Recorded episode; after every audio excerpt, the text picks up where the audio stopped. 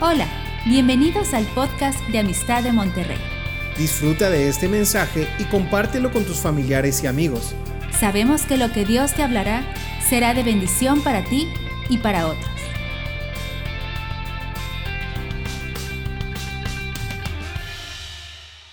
Adrián y yo regresamos de este viaje que hicimos allá a España y tuvimos una, una oportunidad de, de pasar un tiempo ella y yo juntos y también ver la oportunidad de habernos encontrado con Roberto y Mari Carmen, que no los vimos porque coincidieron sus vuelos en el momento en que nosotros estábamos también por regresar.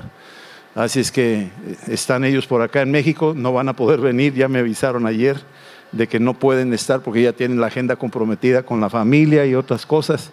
Así que los vamos a tener el año que entra en algún momento dado. Pero viendo muchas cosas que están pasando en el mundo, hay un lugar allá en Madrid que se llama la Plaza Mayor, donde en la noche hay miles de personas, miles, eh, caminando, muchos jóvenes, mucha gente mayor, que están recorriendo el lugar, nomás paseando, caminando, y viéndolos, siempre viene en el corazón la pregunta, ¿qué de ellos? ¿Qué, va a ser de ellos? Eh, me recuerda Pablo que llegó a Atenas ahí en Hechos 17, que ardía su corazón cuando veía a la gente volcada a la idolatría y ardía su corazón. Quería decir algo, quería hacer algo, pero no podía hacer nada. Se quedaba callado hasta que buscó una oportunidad en algún lugar en el, en Areópago y empezó a hablar con los ancianos que estaban ahí. Pero la carga, la necesidad de ver la gente que no tiene a Cristo eh, también allá Alberto y su esposa y su hija regresaron de Japón. Bienvenidos también fueron a ver a su hijo, allá Beto Motomochi y a, a su esposa y a los niños. Y seguramente también vieron lo mismo. Miles de personas sin Cristo. Miles de personas que no tienen al Señor. Y luego oímos la noticia de lo que pasa en Israel y en, y en Palestina y, y la cantidad de gente que está en juego su vida, de ambos lados y la iglesia está como adormecida o a veces no, logramos captar la magnitud de lo que estamos viviendo, de lo que está pasando. Y es, es, importante entenderlo y ver cuál es nuestra parte en todo esto, dónde, dónde encajamos nosotros, cuál es nuestra participación en todo esto que está pasando. Queremos nosotros entenderlo. Y lamentablemente aún la iglesia desconoce su papel en cuanto a orar por Israel, especialmente porque Israel tiene un lugar especial dentro de los proyectos de Dios. Desde los tiempos de Abraham, que viene siendo, por decir así, de donde vinieron, de los lomos de Abraham viene el pueblo de Israel. De Abraham viene Isaac y de Isaac viene Esaú y Jacob y de ahí vienen las doce tribus. También viene Ismael, aunque se metió con Agar, una egipcia, y también ellos son parte de la familia de Abraham.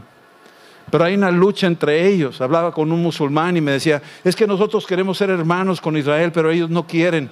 Le dije, pues, este, dependiendo cómo los saludes, ¿verdad? Porque como que no, no te creen que quieres ser un verdadero hermano. O sea, hay una agresión ahí de parte de, de lo que se tiene que resolver esa diferencia y aceptarse. Y vemos esto en la historia de la Biblia cuando Faraón quiso detener el avance de Israel. Mandó matar a los varones, a los niños judíos. Y Dios levantó a Moisés para que pudiera liberar a Israel.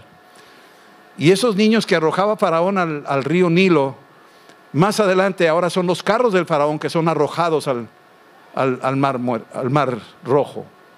Es, esa es la, la forma en que Dios empieza a darse a conocer su sentir hacia el pueblo de Israel y la forma que los está viendo como un indicador importante. Luego viene Nabucodonosor, que es otro rey que captura a Israel, se lleva diez mil judíos hacia Babilonia, destruye las murallas de Jerusalén, destruye el templo donde estaban ellos acostumbrados a adorar. Y allá en, cautiverio los judíos empiezan a influir en la cultura de Babilonia y luego en la de Persia. Aún los iraníes de hoy tuvieron una oportunidad de la presencia del Dios de la Biblia. Pero quisieron detenerlos y, y no pudieron, después regresaron a, a su tierra más adelante, cuando Ciro da la instrucción por una visión, un pagano tuvo una visión del cielo que le decía, ahora deja ir a mi pueblo, que regrese y reconstruyan sus murallas y reconstruyan el templo. Y Ciro, que, que ni siquiera era judío, ni siquiera era eh, una persona que conocía la Biblia, empezó a decir, el Dios de Israel es el Dios verdadero. Él lo empezaba a reconocer. Y luego más adelante pasan los años, después los romanos quisieron detener al pueblo de Israel, destruir al pueblo de Israel, destruyeron su ciudad, hicieron matazón y media, tuvieron que salir huyendo los judíos por todo el mundo y por dos mil años estuvieron ellos en todas partes, hasta aquí llegaron a Monterrey.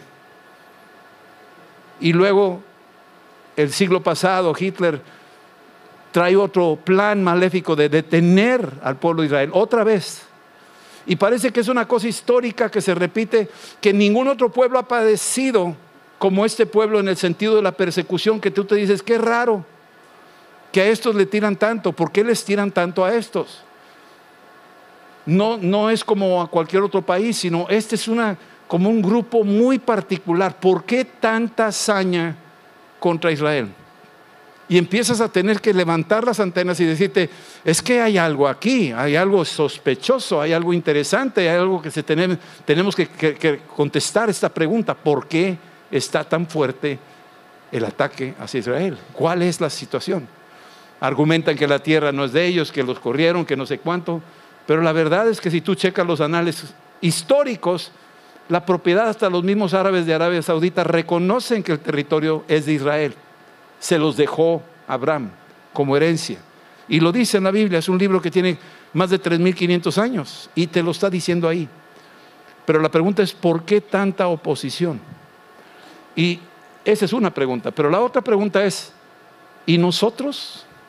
¿Qué tenemos que ver con todo esto?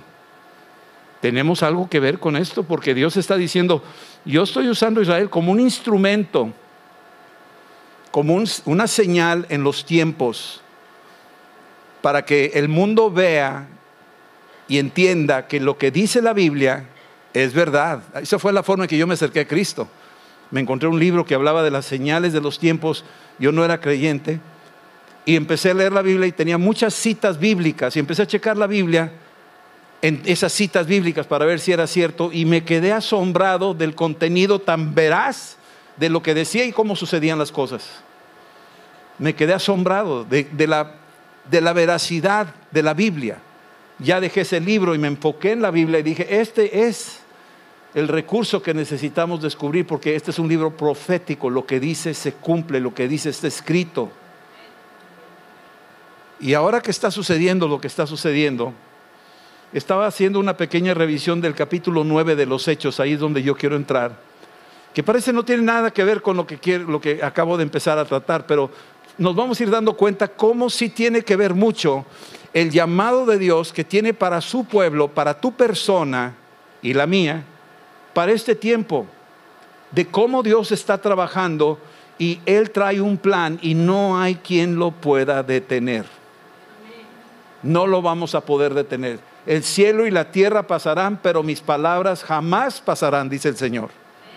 Entonces, en, el libro de los Hechos, capítulo 9, vemos la historia de un hombre, se llama Saulo, Saulo de Tarso, que más adelante es el apóstol Pablo.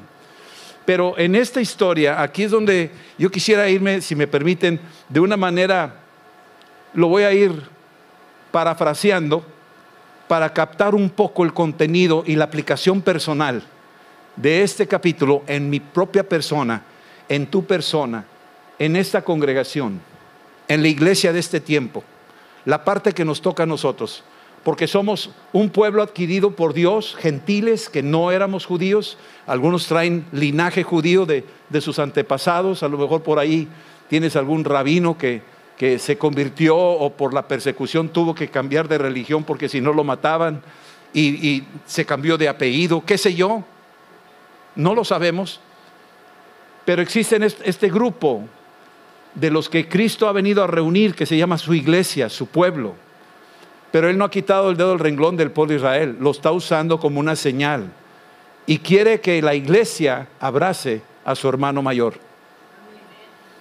Nuestro hermano mayor es Israel. Y no nomás a ellos, sino a todas las naciones del mundo, a todos los pueblos. Dios quiere que todos procedan al arrepentimiento y se salven. Es lo que quiere Dios. Y nos está usando a nosotros. Entonces aquí hay un ejemplo de un solo individuo que puede ser tu persona. Yo quiero que te ubiques como si fueras tú esa persona.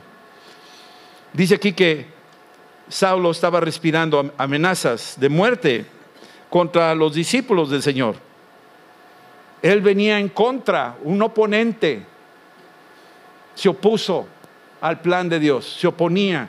Según él en su religión, él nada más su religión era la que contaban. Los demás había que eliminarlos. Y entonces venían ellos para eliminarlo al pueblo de Dios, a los cristianos, que no se llamaban así. Versículo 2 dice, pidió cartas a las sinagogas de Damasco a fin de que se hallase algunos hombres o mujeres de este camino, noten que es con mayúscula camino, se refiere a así se llamaban a los creyentes, a los cristianos del primer siglo, se les conocía como gente del camino, no se les conocía como cristianos. Más adelante, en el capítulo 11 se les llamó cristianos pero inicialmente era gente del camino, gente que seguía a Jesús, que dijo, yo soy el camino, la verdad y la vida.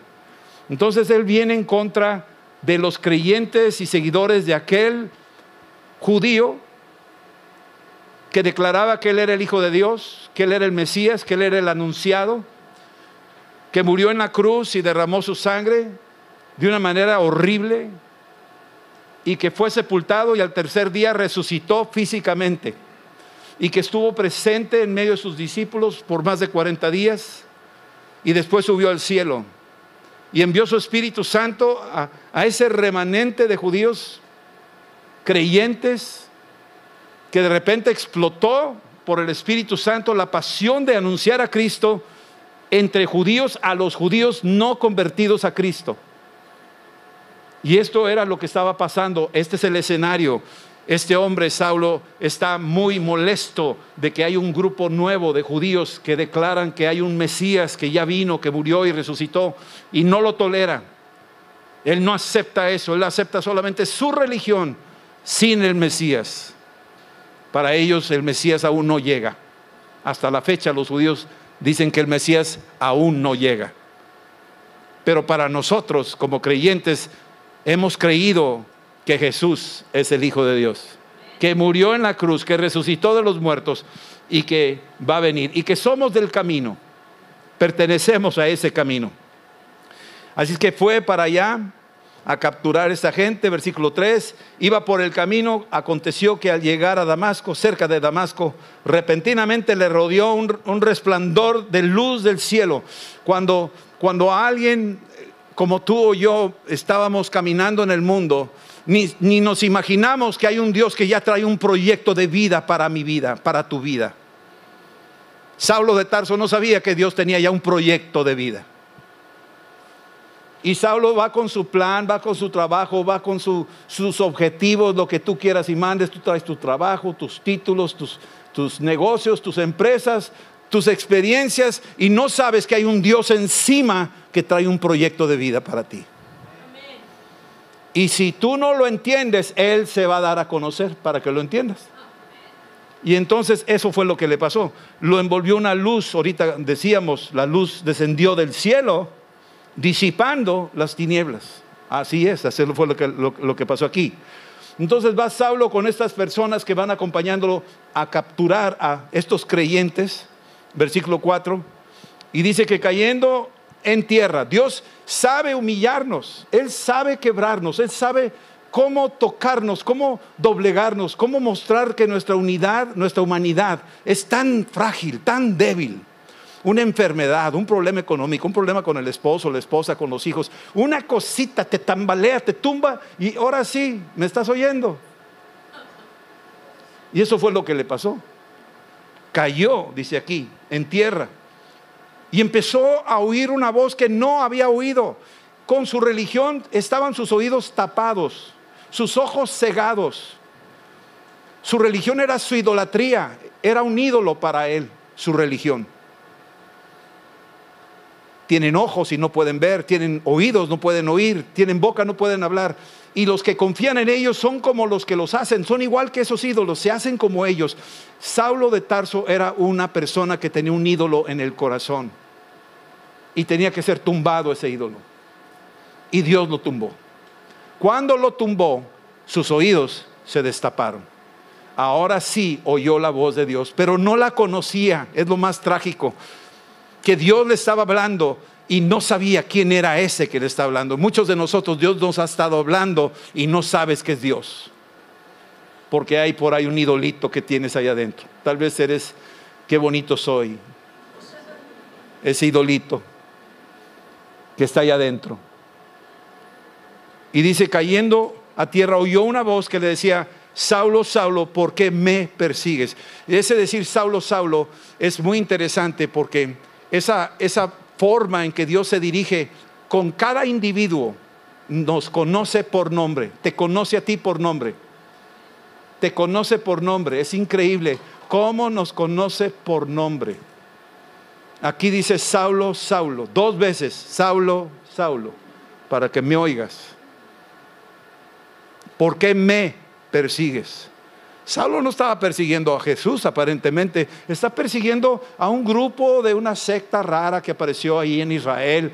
Así es que está siguiendo un grupillo ahí de gente rara que dice que Jesús murió y resucitó, pero no está siguiendo a Jesús, ¿verdad? No, sí está siguiendo a Jesús, porque Jesús está dentro de los creyentes. Y cualquiera que toque a un creyente está tocando a Jesús. Cualquiera que critique a un creyente está criticando a Jesús. Cualquiera que ataque a un creyente está atacando a Jesús. Así es que le está diciendo, ¿por qué me persigues? Lo está enfrentando una realidad. Está entrando él como el buen pastor cuidando su rebaño. Está diciendo, eh, lobo, espérate. Yo soy el buen pastor aquí y yo no duermo. Yo te voy a dar a ti duro. Y total, le está diciendo, ¿por qué me persigues? Y el versículo 5 empiezan las preguntas más importantes. Número uno es, ¿quién eres, Señor?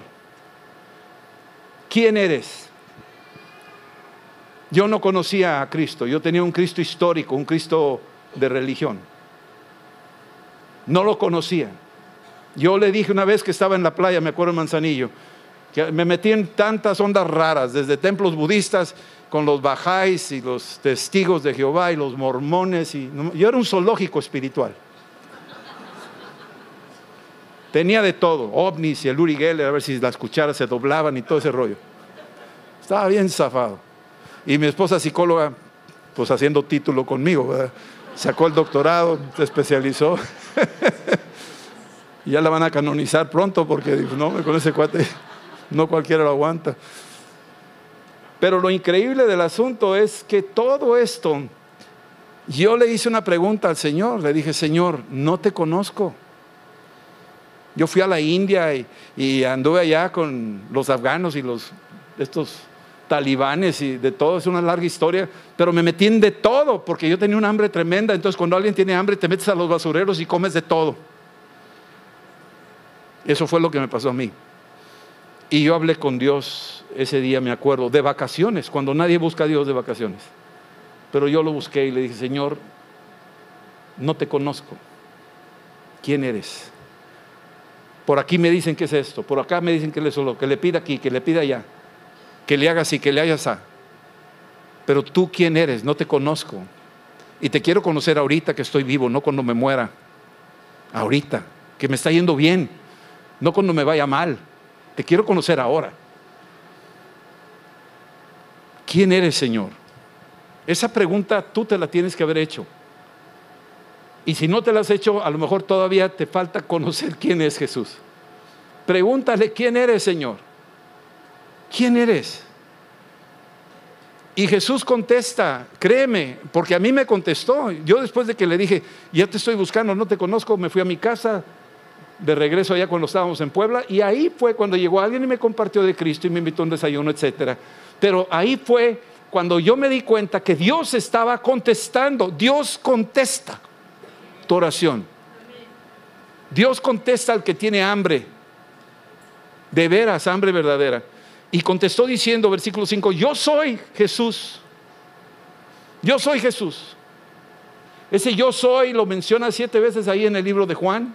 Yo soy la puerta, yo soy el camino, yo soy la verdad, yo soy la vida, yo soy el buen pastor, yo soy la vida y la resurrección, yo soy la luz del mundo. O sea, se reveló como el yo soy, pero el yo soy que está diciendo Jesús es el yo soy de Éxodo capítulo 3 y 4, donde pregunta Moisés, Señor, y si, el faraón me pregunta, ¿quién es el que me manda? ¿A quién le diré? ¿Qué, cómo te llamas? Y, y Dios le dice, dile yo soy, te envía. Yo soy el que soy. Así es que Dios se reveló desde el Antiguo Testamento como el yo soy, el gran yo soy, y en el Nuevo Testamento Jesús, siendo Dios, hecho hombre, está diciendo yo soy. Así es que aquí se tumban todos esos que dicen que Jesús no es Dios. Jesús es Dios. Él es el gran yo soy. ¿Sí? Dice, yo soy Jesús, a quien tú persigues. Yo creo que les empezó a aclararle el entendimiento a, este hombre, a Saulo. Estoy persiguiendo a Jesús. Yo pensé que estaba persiguiendo a gente, seguidores de Jesús. No.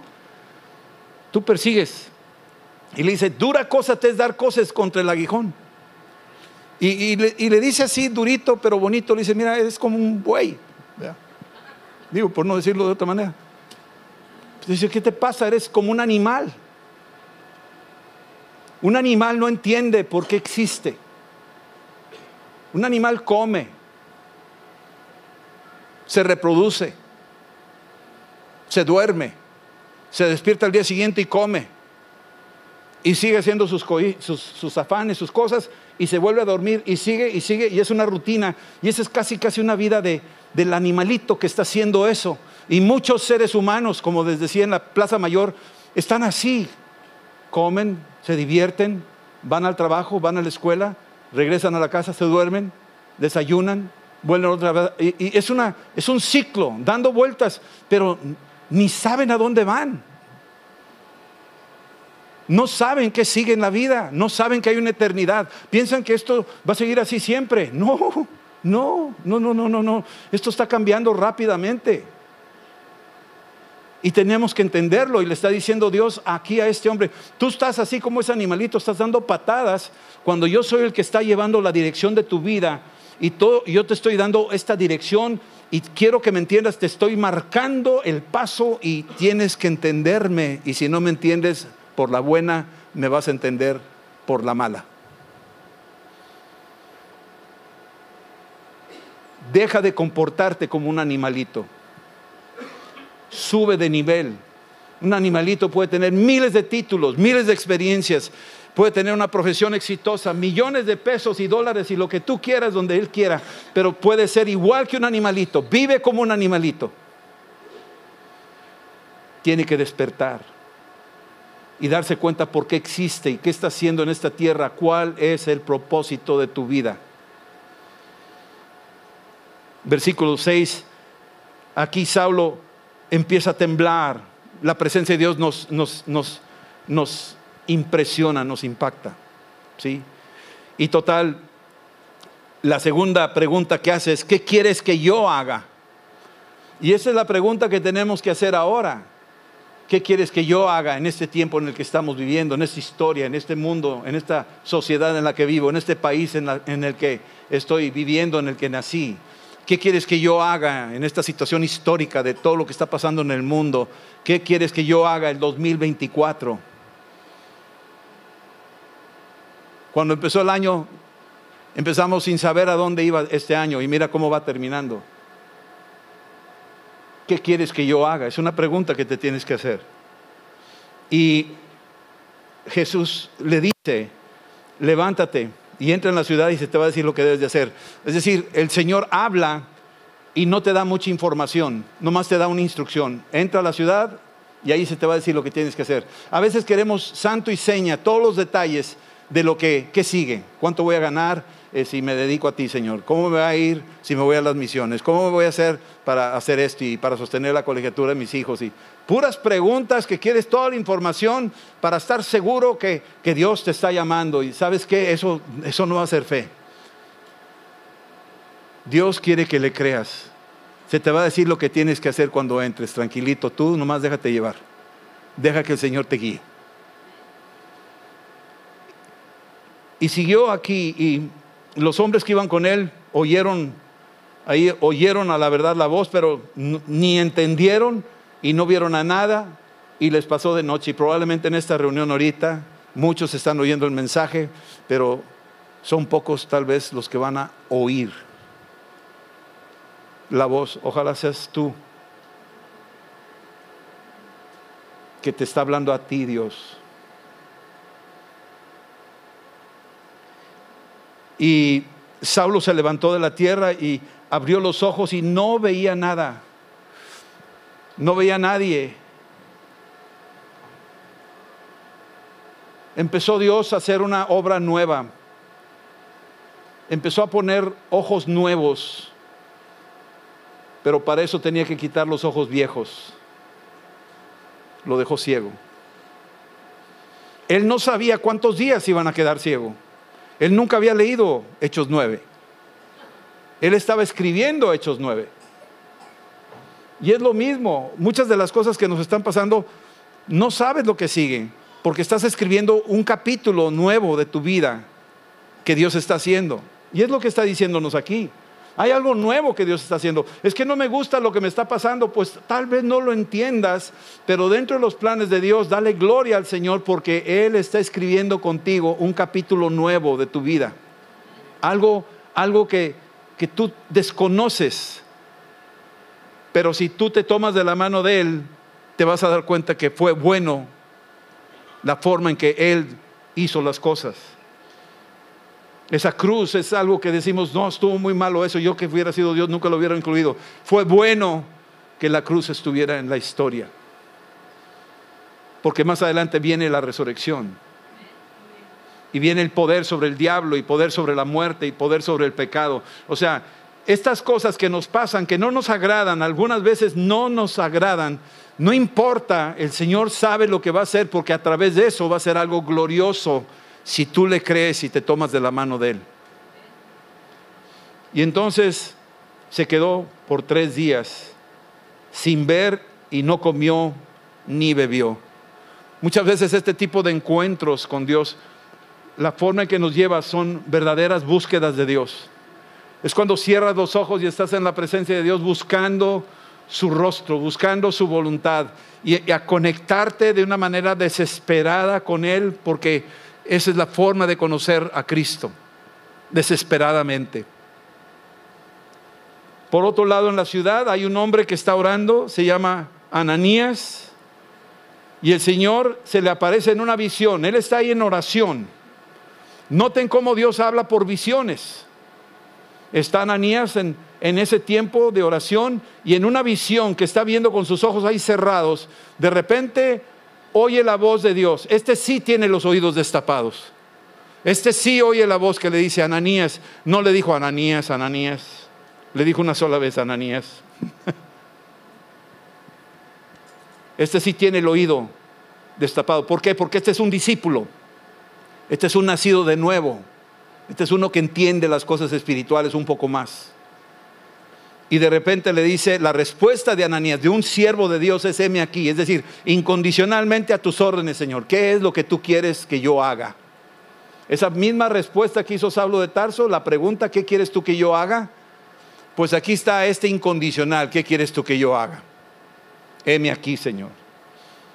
Y entonces le dice aquí el Señor todos los detalles, levántate, ve a la calle derecha, hay un hombre que se llama ahí en la casa de Judas y eh, ahí está Saulo de Tarso y está él ahí orando y ha visto una visión que llega un hombre llamado Ananías que ora por él y recobra la vista y Dios le da toda la información, a este sí le da la información, al otro no le dio la información, al otro nomás le dijo tú ve allá y ahí se te va a decir lo que tienes que hacer, pero a este le dice todos los detalles, hasta la dirección, el IFE, el número de placa, el número de teléfono celular, las claves secretas del del iPhone y del... Dios se las sabe todas, ¿eh? o sea, no te hagas loco, o sea, tú crees que te las sabes todas, se las puede revelar a, al que sea, porque Dios sabe todo. Y lo, y lo lleva a ese punto donde le da todos los detalles, pero siempre existe en el ser humano, en el discípulo, hay áreas de, de inmadurez, podríamos llamar, hay áreas de miedo, de temor, porque Ananías empieza a ponerle a, a enterar a Dios de que no sabe quién es ese hombre, que es un asesino, que es un perseguidor, y, y, empieza a argumentar, y muchas veces nosotros como discípulos podemos argumentarle a Dios cosas, Señor, pues ¿cómo? Japón, allá comen arroz, acá no, pues no hay chile, allá, Señor, no hay tortillas, ¿qué pasa? O sea, no es cierto, te reprendo, Satanás, no me hables así. O sea, y, y, crees que es otra cosa y Dios te está hablando y tú estás luchando contra Dios y no entiendes y presentan tus argumentos a Dios y Dios te está diciendo, pues ¿qué te pasa? te estoy hablando yo, conoces mi voz, ¿cómo no vas a entender que soy yo el que te está hablando? Yo soy el que lleva el control del asunto. Y esto fue lo que presentó Ananías, argumentos, evasiones evasivas.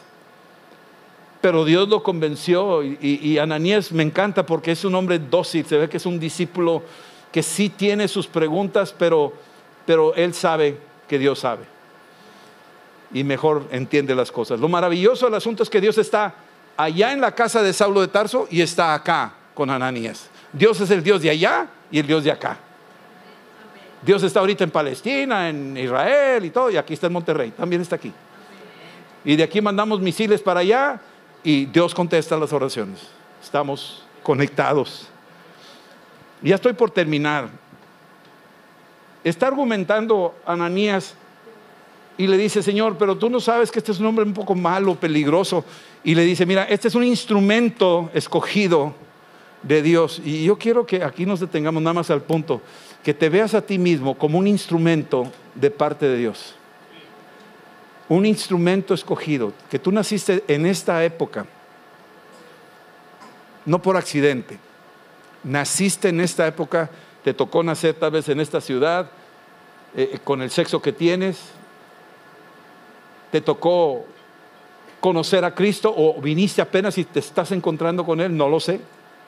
Pero lo que sí te quiero decir es algo, todo esto está dentro de un gran proyecto de Dios y te está viendo a ti como un instrumento para su gloria. Y tal vez tú no te sientas competente, pero Dios dice, yo uso lo disponible. Yo uso al que dice M aquí, lo uso. Y vaya que lo usa. Y eso fue lo que pasó. Ananías va a la casa de Saulo. Ya con la advertencia, Dios le dice a Ananías, Ananías, nomás te voy a avisar que vas a sufrir por mi nombre. ¿Estás listo? Y Ananías dice, sí. Pues dile a ese, hombre, Saulo de Tarso, que, que va a sufrir por causa de mi nombre. Y dijo, ok. Y va a la casa, se encuentra con Saulo y le dice, hermano Saulo. Ya empieza Ananías, un discípulo que está creciendo en la fe, y le dice, hermano Saulo, imagínate, es meterte a una jaula donde está un león que no ha comido por varios días y te meten a la jaula. Y le dice al león, gatito, gatito, hola gatito, te la estás jugando. Aquí este hombre llega y le dice, hermano Saulo, está delante de alguien que él tiene un expediente horrible. La FBI lo está buscando, este tipo.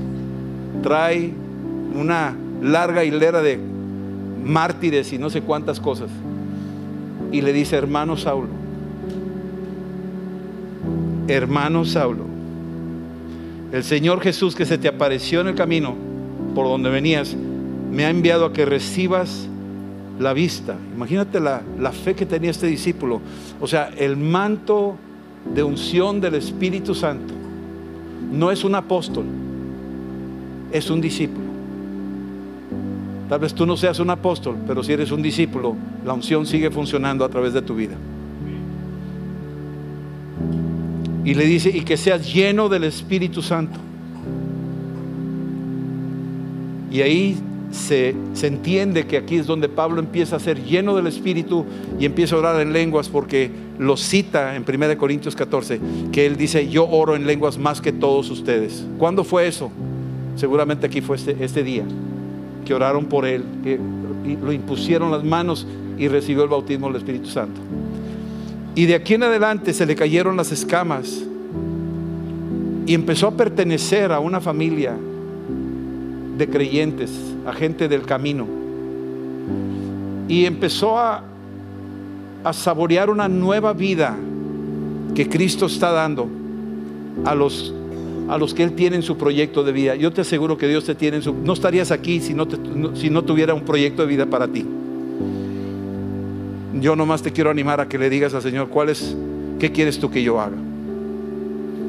Pregúntaselo. ¿Qué quieres hacer de mi vida? A lo mejor has fracasado en mil cosas, no importa. Ahora pregúntale, ¿qué quieres tú que yo haga?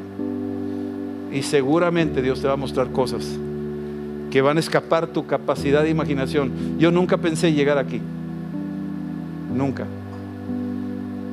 Cuando yo era niño, anduve en un carretón de roles que teníamos ahí y me acosté y me empujaron y me fui directo a un carro que estaba ahí en la banqueta y me pegué en la cabeza contra la puerta del carro.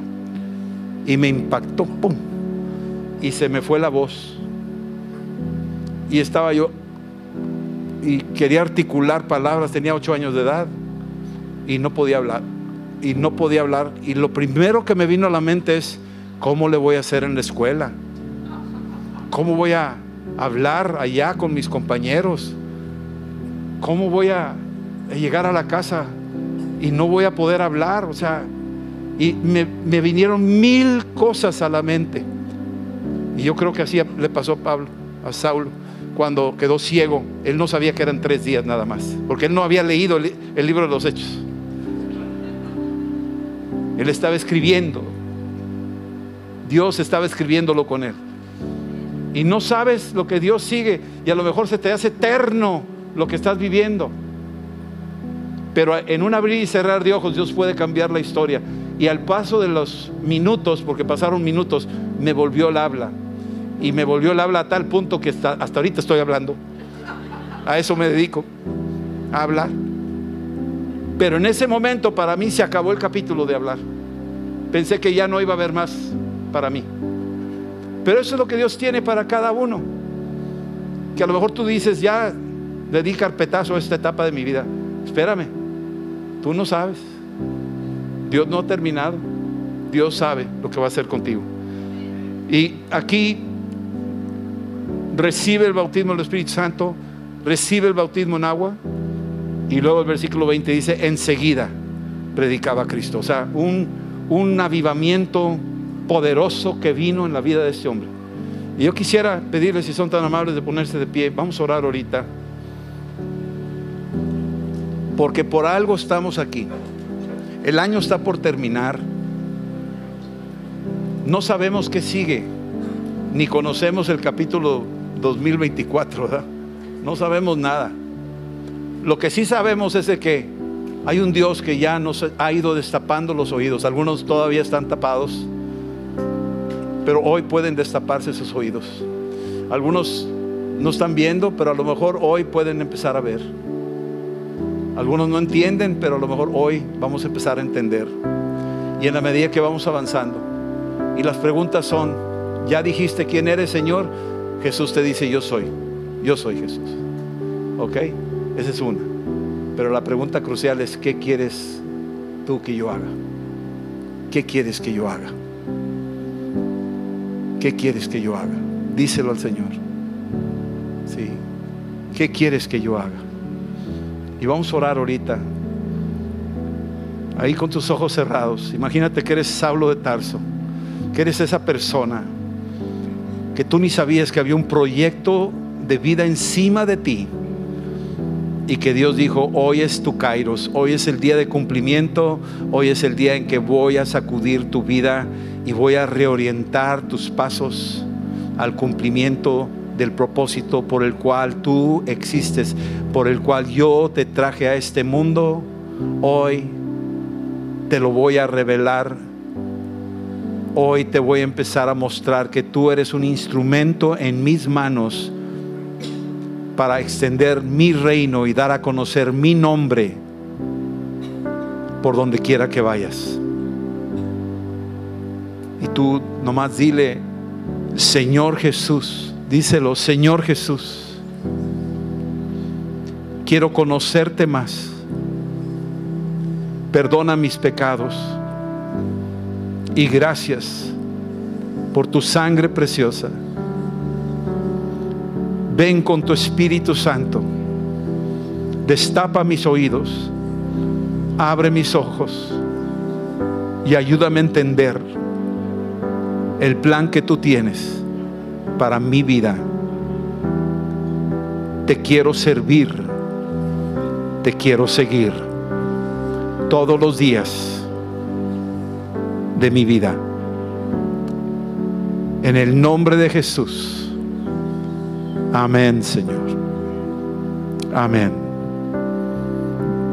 Óralo en tu casa y dile, ¿qué quieres tú que yo haga?